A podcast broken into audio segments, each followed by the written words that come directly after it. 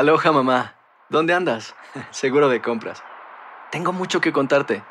Hawái es increíble. He estado de un lado a otro con mi unidad. Todos son súper talentosos.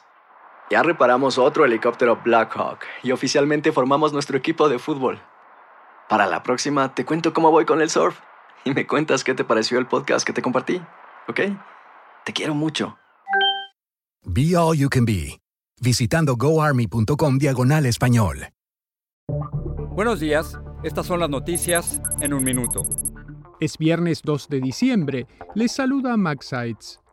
Donald Trump sufrió este jueves un nuevo revés judicial luego de que una Corte Federal de Apelaciones dejara sin efecto la figura del supervisor especial para revisar los documentos decomisados en su casa en Florida. Esto elimina un obstáculo en la investigación del Departamento de Justicia sobre el supuesto mal manejo de registros gubernamentales por parte del expresidente.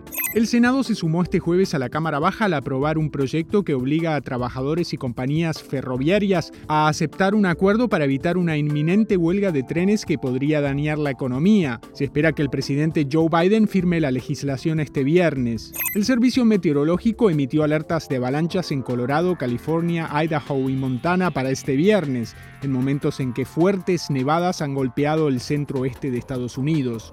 Una vacuna experimental ha mostrado resultados alentadores en la lucha contra el VIH, al crear anticuerpos contra la infección en la primera fase de un estudio clínico, según informó la revista Science.